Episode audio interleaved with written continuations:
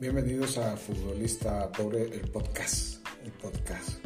Hoy es un día especial, 24 de febrero. ¿Qué va a ser especial? bueno, mañana los chicos debutan, como he comentado en, en otro capítulo del podcast, capítulo anterior. Debutan en Liga creado un equipo dentro del club para que todos puedan jugar más, que no tenga que repartir tantos minutos. Y, bueno, llevamos dos semanas de entrenamiento, sí, dos semanas de entrenamiento y he aprendido un montón en tan poco tiempo. Lo primero es adecuar los ejercicios al nivel de los niños para que se sientan cómodos. Lo he ido haciendo, pero he fallado en algunos ejercicios que por supuesto introduciré más adelante. Me centraré, me centraré en ejercicios adecuados a lo que tienen que ir aprendiendo. Cierto es que hay diferentes niveles, aunque más o menos dentro de, de, de un margen, y no todos aprenden a la misma velocidad ni tienen las mismas cualidades. Entonces, eso es lo que me está dificultando, por decirlo de alguna manera, porque al final es una dificultad que tienen todos los entrenadores de fútbol base, donde hay niños de diferentes niveles. Otra cosa es cuando eh, entrenan a un fútbol base profesional tipo español, Barça, Madrid, lo que sea. Yo creo que ser entrenador de esos equipos es muy fácil, porque escogen niños que tienen unas cualidades avanzadas para la edad que tienen les permite realizar un montón de ejercicios. Yo mismo he sido uno de esos niños y, y desde el primer momento me quité de la cabeza la idea de que los niños tengan que ser como yo. Cada uno tiene sus circunstancias, sus habilidades y eso lo he llevado bien.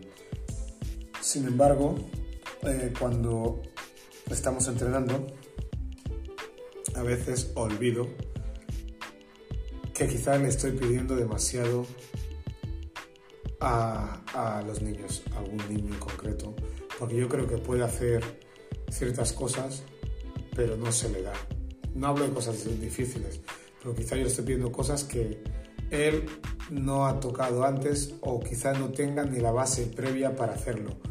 Y durante el momento del entrenamiento sí que me cuesta darme cuenta cuando termino el entrenamiento y cuando ya pienso, digo, quizás me estaba pasando, quizás eh, él no estaba preparado todavía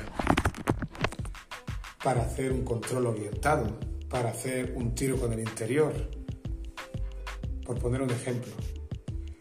Pero en dos semanas por lo menos estoy viendo cómo puedo ayudar a cada uno de los, de los jugadores a encariñarse con el juego, a divertirse, a que no se le hagan monótonos los entrenos y no se le conviertan en obstáculos, en pruebas difíciles. Hoy he visto algunos chicos que haciendo posesiones, rondos y todo esto lo hacían bien durante la semana y hoy un día antes del partido he visto que le temblaban las piernas. Un jugador que, que yo, yo he acabado muy contento esta semana con él porque me ha sorprendido, pero hoy haciendo pases, controles y rondos y todo ese tipo de cosas, era como si no sintiera las piernas. Puede ser los nervios del partido o puede ser que le exijo mucho, aunque no le suelo exigir. El otro día básicamente le, felicitaba bien, bien, bien, bien, bien, bien, bien, bien, bien, bien. Le saliera bien, le saliera mal, pero me gustaba lo que estaba haciendo. Y me estaba sorprendiendo, la había visto jugar ya, pero vi que podría ser uno de los jugadores claves y lo va a ser uno de los jugadores claves del equipo por sus características y por su capacidad de aprendizaje pero quizá lo que hoy he propuesto era algo más complicado. Yo creo que no. Pero si todos los jugadores lo han hecho todo un poquito peor, quizás es que el ejercicio todavía no estaba bien cocinado para ellos. Están un poco verdes para, para hacerlo. Sin embargo, insistiré, insistiré. Eh, primero haré alguna cosa parecida y luego ya lo volveré a complicar para después pasar al siguiente nivel. Me paso varios minutos durante el día mirando entrenamientos, leyendo sobre fútbol para poder aprovechar lo mejor posible el tiempo con los niños. Teniendo en cuenta que tenemos tres días, creo que es suficiente tiempo para mejorarles. Pero se termina la semana y te da la sensación de que no los aprovecha bien. Mañana es el partido. Yo soy mucho de gritar en el entrenamiento porque pierden la atención, eh, no tienen esa disciplina de, fútbol y sobre todo que son niños. Eso me gusta. Me gusta que se distraigan, pero también me gusta que hagan los ejercicios. A unos les permito más que a otros distraerse. Hay algunos que yo creo que tienen capacidad para concentrarse más y entonces cuando se distraen pues pues no, no, me agrada del todo, pero tampoco los acribillo, ni mucho menos. Les meto en vereda, les grito para que estén atentos, pero ni les maldigo ni nada, evidentemente. No somos aquí salvajes. Sin embargo, otros sé que necesitan desconectar y pensar en sus cosas para volver a meterse en el grupo. Entonces voy haciendo la vista gorda. Pero no es fácil. Nada es fácil, es muy divertido, pero no es fácil, suerte que mis aspiraciones no son mayores que enseñarles a jugar un poquito más para que, para que se diviertan. Y, bueno, por ejemplo, he nombrado capitanes que no habían y dos los he elegido yo, que ha sido el primer capitán, que es un chico que, que es mayor, es alevín, mientras los demás son benjamines, no era uno de los que tenía pensado esta tarde que sea capitán, pero viendo el entrenamiento de hoy me he dado cuenta que él entrena todos los días con mucha atención, con mucha implicación. Creo que el brazalete le va a ayudar a, motivarse más todavía si cabe. Es respetuoso con los compañeros, con los entrenadores. Le gusta mucho y creo que es algo que le va a ayudar a crecer y además los demás también le quieren segundo capitán que he escogido es mi hijo, que también juega en el equipo. Es el más pequeño, si no me equivoco, pero entrena muy bien.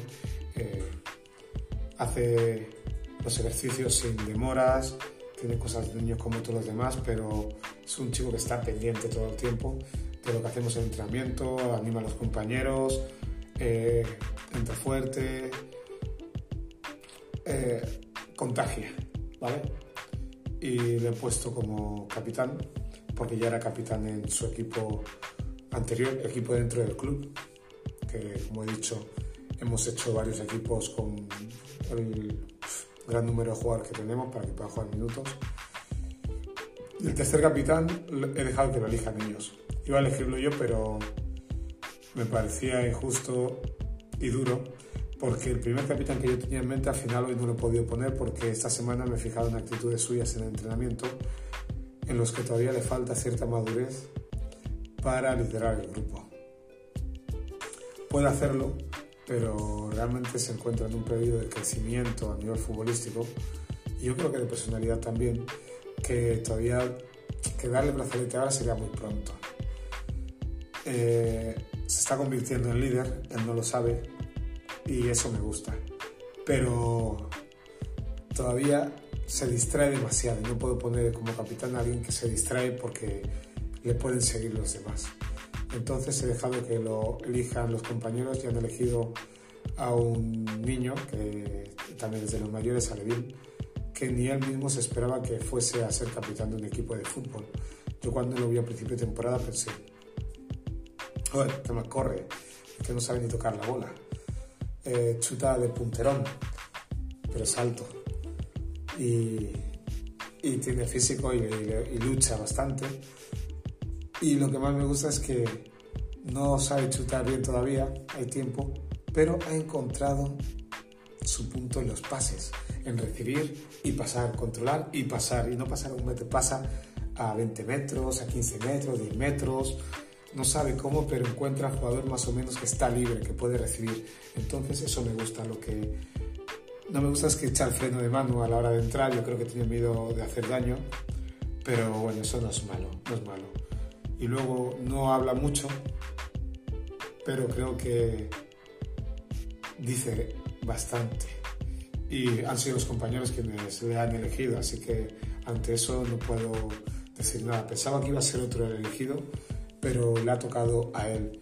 Y y darle el brazalete, por suerte que me alegro que le haya tocado el brazalete porque eso va a hacer que no se pierda tantos partidos como se perdía con su equipo. Yo creo que su padre a raíz de esto le va, va a tener más flexibilidad para que venga a los partidos, porque venía a entrenar, pero a los partidos no venía siempre, porque tenía otras actividades.